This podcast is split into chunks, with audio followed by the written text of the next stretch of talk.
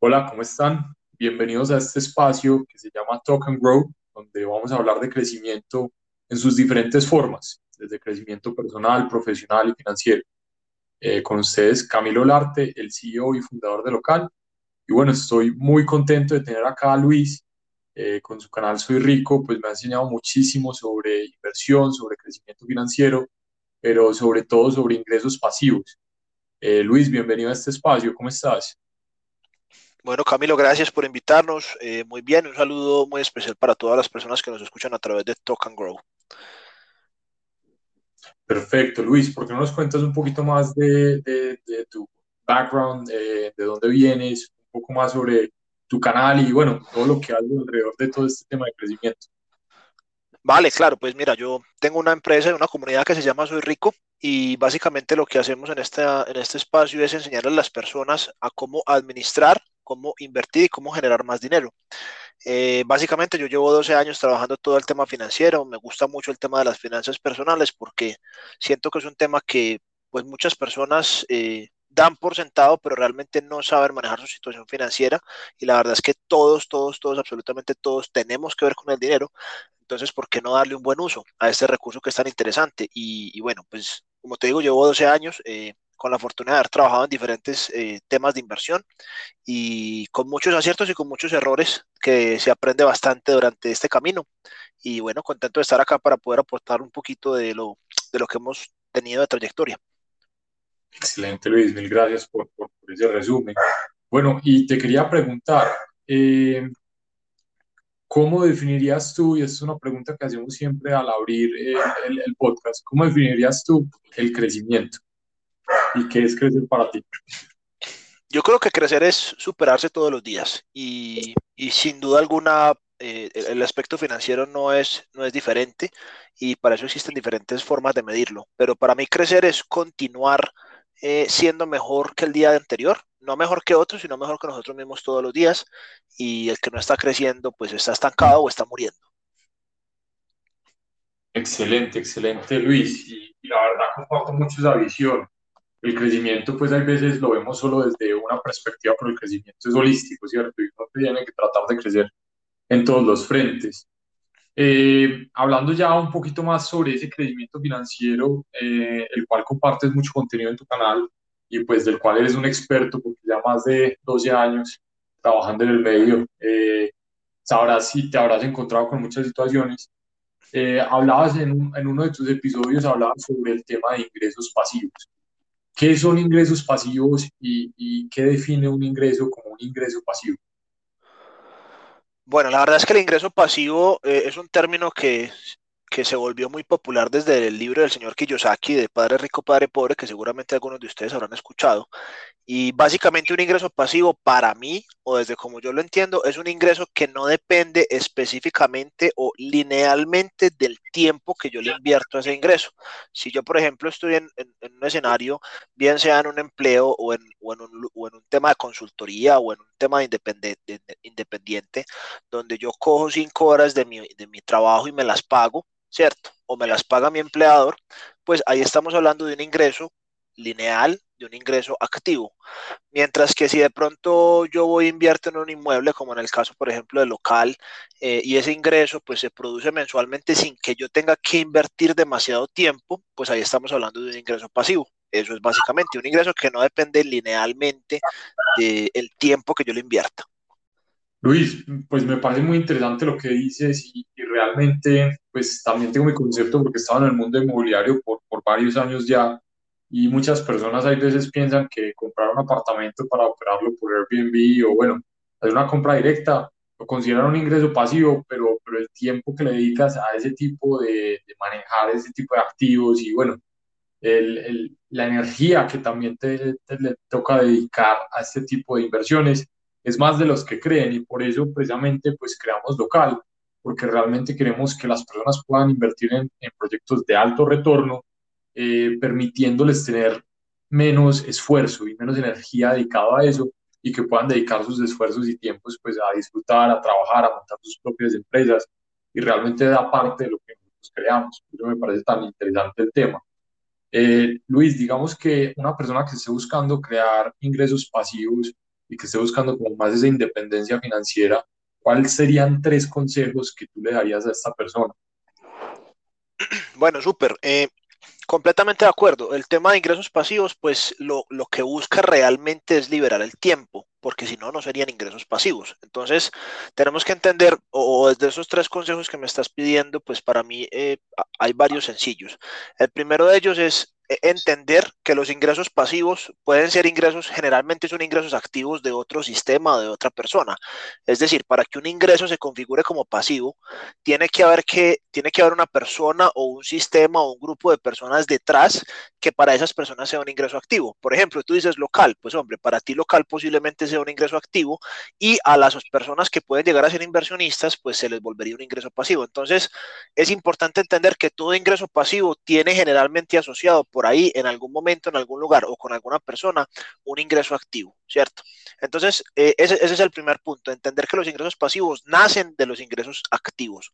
El segundo punto o recomendación importante, busquemos ingresos pasivos que sean sostenibles, porque hoy en día, eh, la verdad es que están muy perrateado, por decirlo, el concepto de libertad financiera. Y muchas personas venden libertad financiera, pero venden una libertad, una, libertad financiera de papel. ¿Cómo así? Pues que es unos ingresos pasivos que no son sostenibles, que yo de repente hoy cuento con ellos, pero no sé si en dos o en tres años pueda contar con ellos. y, y, lo vemos a través de muchas formas de estafas. Lastimosamente, pues en este, en este medio de las inversiones se presenta mucho el tema de las estafas de personas que no conocen y no saben evaluar. Entonces, eh, digamos que el tip o la recomendación que yo les daría para ese punto sería busquemos eh, negocios que ya estén desarrollados y que tengan implementación o una buena regulación. Bienes raíces, la bolsa de valores hasta cierto punto, son opciones que ya son reglamentadas, que ya son reguladas y que es fácil, digamos, encontrar información respecto a si algo es legítimo o puede tender a ser una estafa mientras que hay otros modelos de negocio que aguanta ensayar, que aguanta probar, que aguanta invertir pocos, pocos capitales, pero no, es no son negocios a los que les podamos confiar nuestra libertad financiera. ¿Por qué? Porque yo hoy, por ejemplo, puedo saber que en 30 años ese inmueble todavía va a estar ahí, pero yo no sé si de pronto en 30 años todavía vaya a haber esa criptomoneda en la que yo invertí, ¿sí? Entonces, eh, a, lo que voy con eso es, es, tener muy presente de que hay unos ingresos pasivos que, que deberían de ser sostenibles y, la clave ahí es pensar en el largo plazo. Ese es el segundo punto.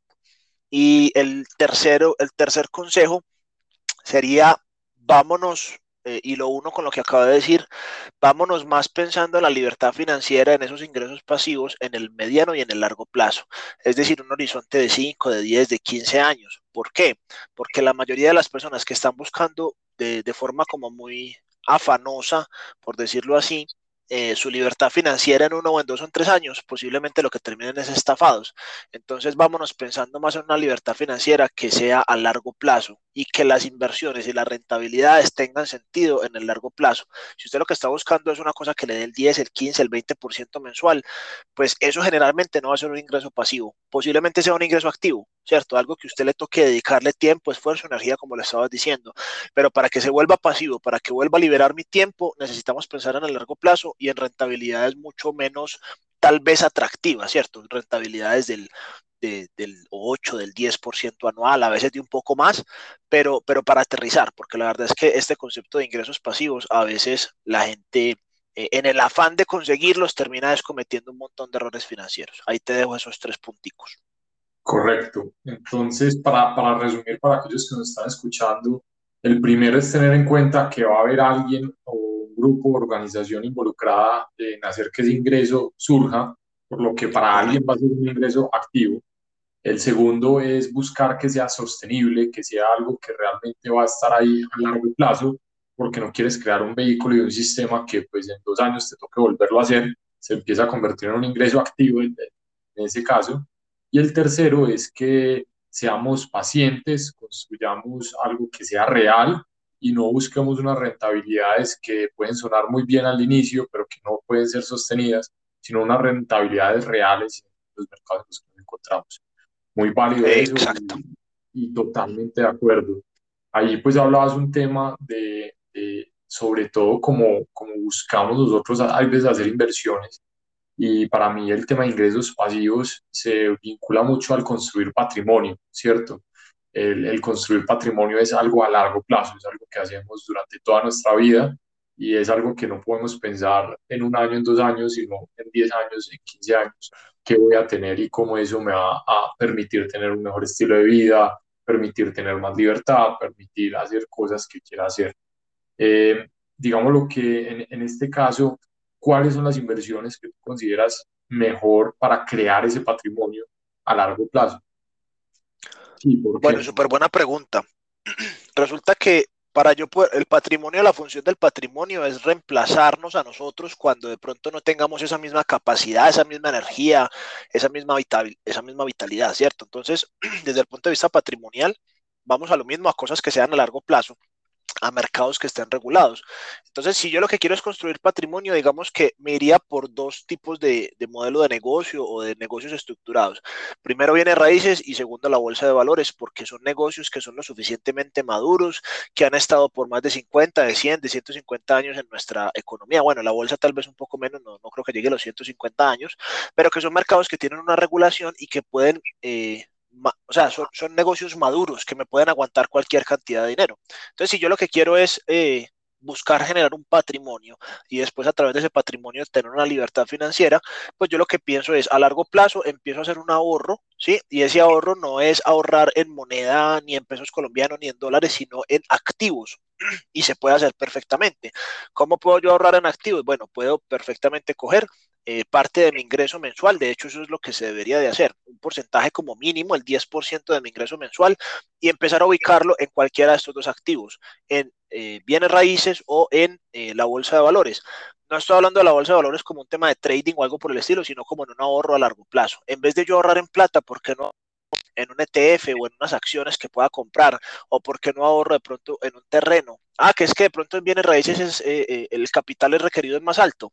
Depende. Hoy en día, por ejemplo, opciones estas como las que estamos viendo con local y como muchas opciones de crowd investing y crowdfunding te permiten ahorrar en bienes raíces desde montos muy módicos, desde 200, 300, 400 dólares mensuales. No es un monto realmente grande para casi nadie y nos permite nuevamente tener una valorización a largo plazo, porque lo que sucede es que si ahorramos en dinero, pues el dinero tiene el problema de la inflación. Y la inflación, ustedes saben que es la pérdida del poder adquisitivo de nuestro papel moneda y por lo tanto hoy lo que me cuesta es 10 dólares, en un año me va a costar 11 o me va a costar 12. Entonces, la inflación se come nuestro poder adquisitivo, nuestra capacidad de compra. Lo que tenemos que hacer es ahorrar en activos. Y para mí los dos por excelencia, si queremos generar patrimonio a largo plazo, son nuevamente bienes raíces y la bolsa de valores. Excelente, Luis, que mencionas la bolsa de valores, porque a veces mucha gente eh, lo ve como solo una actividad para hacer trading, ¿cierto? Y un poco de especulación. Pero, pero creo que mencionaste un vehículo que se llama ETF, si no estoy mal, eh, luego nos podrías explicar un poquito más de eso y antes de, que nos expliques, eh, les, les traigo un dato curioso que eh, realmente la bolsa de valores pues a nivel global existe desde, mil, desde los 1600. Empezó en Holanda con una compañía que se llama ah, el Dutch East India Company y esas fueron las primeras acciones que se ofrecieron al público. Entonces lleva más de 400 años este vehículo de generación de, de patrimonio para, para aquellos que nos están escuchando. Eh, Luis, cuéntanos un poquito más de cómo uno puede invertir a través de acciones, pero que no sea un tema de trading. ¿Cómo funciona este mecanismo? Bueno, es muy fácil. Eh, dependiendo del país en el que uno se encuentre, pues uno lo que hace es destinar una parte de su ahorro a comprar. Eh, puede ser acciones directamente a través de la bolsa de su país, puede ser cualquier tipo de acción que usted le guste. Pero eh, digamos que el instrumento preferido o el predilecto que yo utilizo para ese tipo de cosas son unos que se llaman ETFs, que básicamente lo que traducen son Exchange Traded Funds o fondos que se pueden tradear de, e, en el intercambio, pero básicamente haga de cuenta que usted coge eh, una parte de su dinero y la pone en un ETF que sigue algún tipo de activo. Por ejemplo, hay un índice eh, bursátil que se llama el Standard Poor's. Y el Standard Poor's es un índice bursátil que lo que hace es que sigue el comportamiento de las 500 empresas más grandes de Estados Unidos. Yo puedo invertir en un ETF como por ejemplo el SPY y ese SPY me costará, qué sé yo, a lo sumo 150, 200, 400 dólares, no estoy, no estoy seguro a cómo está hoy en este momento, pero con 200 o 300 dólares yo lo que hago es que esos 200 dólares los invierto en el SPY, ¿sí? Y compro y espero compro y espero. Eso es lo único que hay que hacer, compro y espero. ¿Cuánto tiempo espero? Bueno, el objetivo es a largo plazo, por encima de los 10, de los 15, de los 20 años, en la medida de lo posible. Entre más tiempo pueda yo esperar, digamos que más me va a favorecer la estadística. La estadística dice que después de los 10 años, casi ningún fondo activo realmente es capaz de superar eh, el rendimiento normal de la bolsa de valores. Es decir, si yo le entrego mi plata a un fondo de inversión que haga compras y ventas activas, en 10 años muy posiblemente ese fondo ni siquiera haya sido capaz de superar el promedio de incremento del precio del Standard Poor's. Mientras que si yo cojo esos 200 o 300 dólares, compro un ETF como el SPY y espero 10 años, lo voy a ganar al 90% de los fondos activos, porque la estadística lo dice. Entonces lo único que yo tengo que hacer es comprar y esperar. No hay garantía de que le vaya a ir bien, pero hay una probabilidad del 85 al 90% de que le va a ir muy bien en unos 10, 15, 20 años, en el largo plazo, en el largo plazo.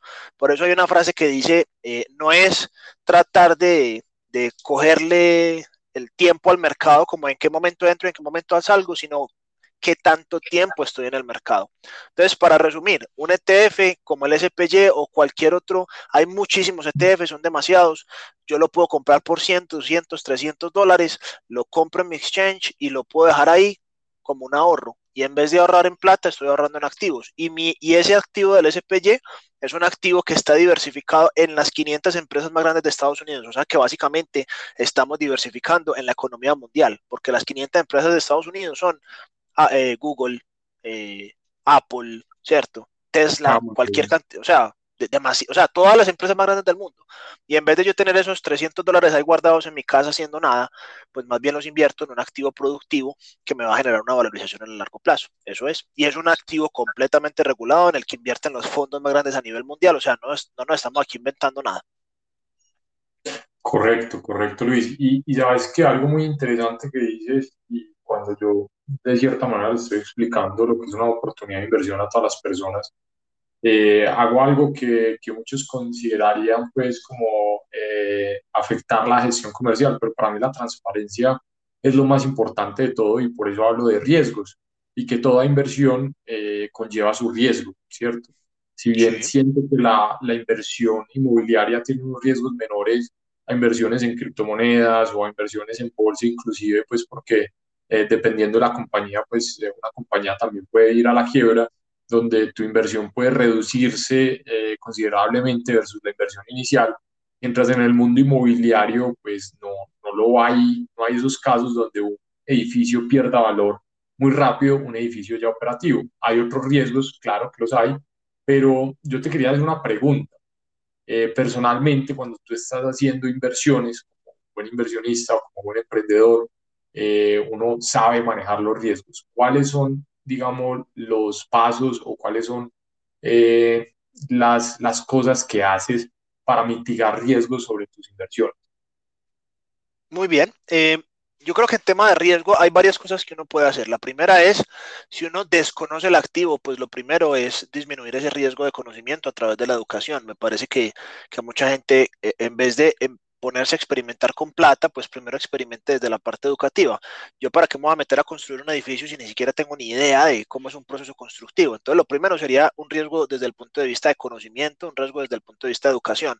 Soy un enamorado de que la persona primero aprenda antes de que se ponga a ejecutar, ¿cierto? Esa es una primera forma de mitigar el riesgo. El segundo, digamos que el segundo factor eh, va, va, va, va de la mano con el capital. Yo me puedo meter en el negocio más riesgoso del mundo, pero si meto no sé, 100 dólares que para mí son 100% arriesgables, pues no va a pasar mayor cosa, ¿cierto? Entonces, a veces se nos van las luces queriendo ser demasiado, eh, tal vez, avariciosos con el tema de, de, la rentabilidad. Yo puedo mitigar mi riesgo con el capital con el que yo voy a participar.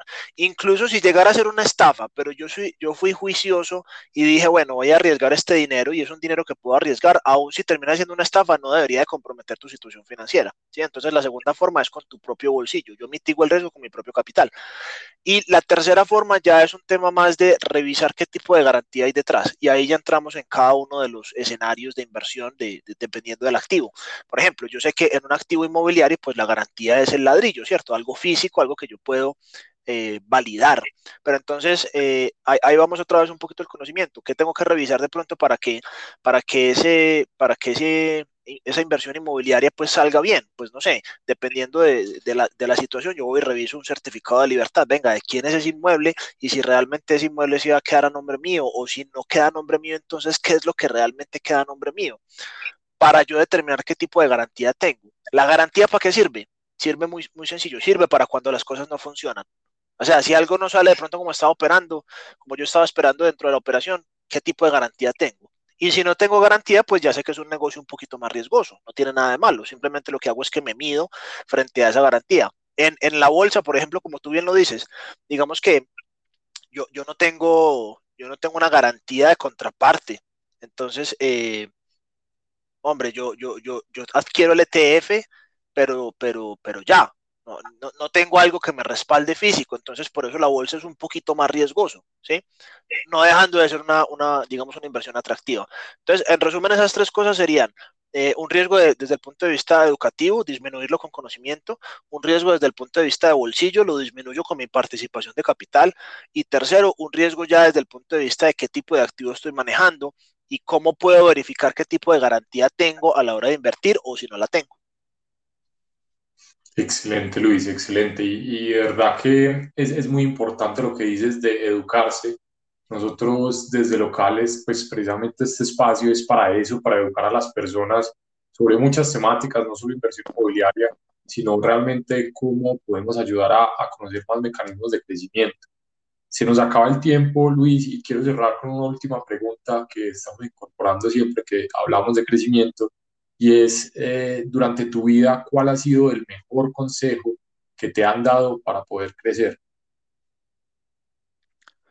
Yo creo que yo creo que tiene que ver con alguien alguien me dijo que ser rico no, recuerdo quién hace muchos años pero me, dijeron que ser rico eh, implicaba conquistarse a sí mismo sí y, y, creo que tal vez a manera de consejo eso significa que para nosotros poder crecer necesitamos conocer cuáles son nuestras limitantes y a veces no nos damos la oportunidad de conocer esas limitantes, nuestras limitantes a nivel profesional, nuestras limitantes a nivel emocional, nuestras limitantes a nivel físico. Entonces creo que, tal vez el consejo sería, eh, démonos la oportunidad de vivir procesos que nos permitan conocernos a nosotros mismos. Yo soy muy, digamos, eh, muy de la línea de, de PNL, de coaching, de explorar, incluso he tenido la oportunidad de tomar ayahuasca y otro tipo de cosas que son como, como temas que van más hacia un viaje interior, hacia un viaje de conocerme a mí mismo para conocer y entender mis propias limitantes y precisamente para poder seguir creciendo, pues necesito saber en qué punto estoy y cuáles son esas limitantes. Correcto, me gusta mucho que tocaste el tema personal yo hablo de que cuando yo hago inversiones la hago por dos motivos. La hago por el retorno financiero que puede tener la inversión y que me ayude a crecer mi patrimonio, pero también la hago por el retorno emocional y personal que me genera. Es un proyecto que me gusta, es un proyecto que quiero que pase, es un proyecto que me va a sentir bien haciendo parte de. Y son esas preguntas las que yo me hago siempre que estoy invirtiendo mi tiempo, mi dinero, eh, bueno, y cualquier otro tipo de inversión que uno pueda generar. Luis, te agradezco muchísimo por compartir este espacio con nosotros a todos aquellos que quieran conocer más de local, los invito a que nos visiten en nuestra página web www.local.live. Local se escribe L-O-K-L. O que nos sigan en Instagram o en nuestras redes como local.live. Luis, ¿quieres decirle algo a nuestra audiencia antes de irnos? Eh, pues Camilo, primero agradecerte por el espacio y segundo a la audiencia eh, le digo que no se duerma con el tema de las inversiones, es decir, las inversiones están al alcance de la mano, eh, no lo aplacen, comiencen a invertir de una vez porque para mí invertir no es una opción, es una casi que una necesidad para todos nosotros. Así que para mí lo mejor es que no, no tienen que ser muy buenos para empezar, pero sí tienen que ser, sí tienen que empezar para ser muy buenos. Y ahí está el mensaje, empiecen de una vez a invertir porque el tiempo no da espera. Total, Luis, ¿y dónde pueden saber más de ti? ¿Dónde te pueden ver ese contenido que generas? Eh, ¿Y cuál es tu medio principal de comunicación? Bueno, pues en general en redes sociales nos pueden encontrar como Soy Rico Comunidad, en Instagram, en YouTube, en Facebook y en cualquiera de esos canales pues generalmente compartimos mucho contenido gratuito para toda la audiencia y si de repente pues necesitan contactarnos lo pueden hacer a través del correo electrónico dirección soyrico.com. Excelente, excelente, Luis. Muchas gracias a todos por escucharnos. Y bueno, con el mensaje que siempre eh, terminamos, let's grow together.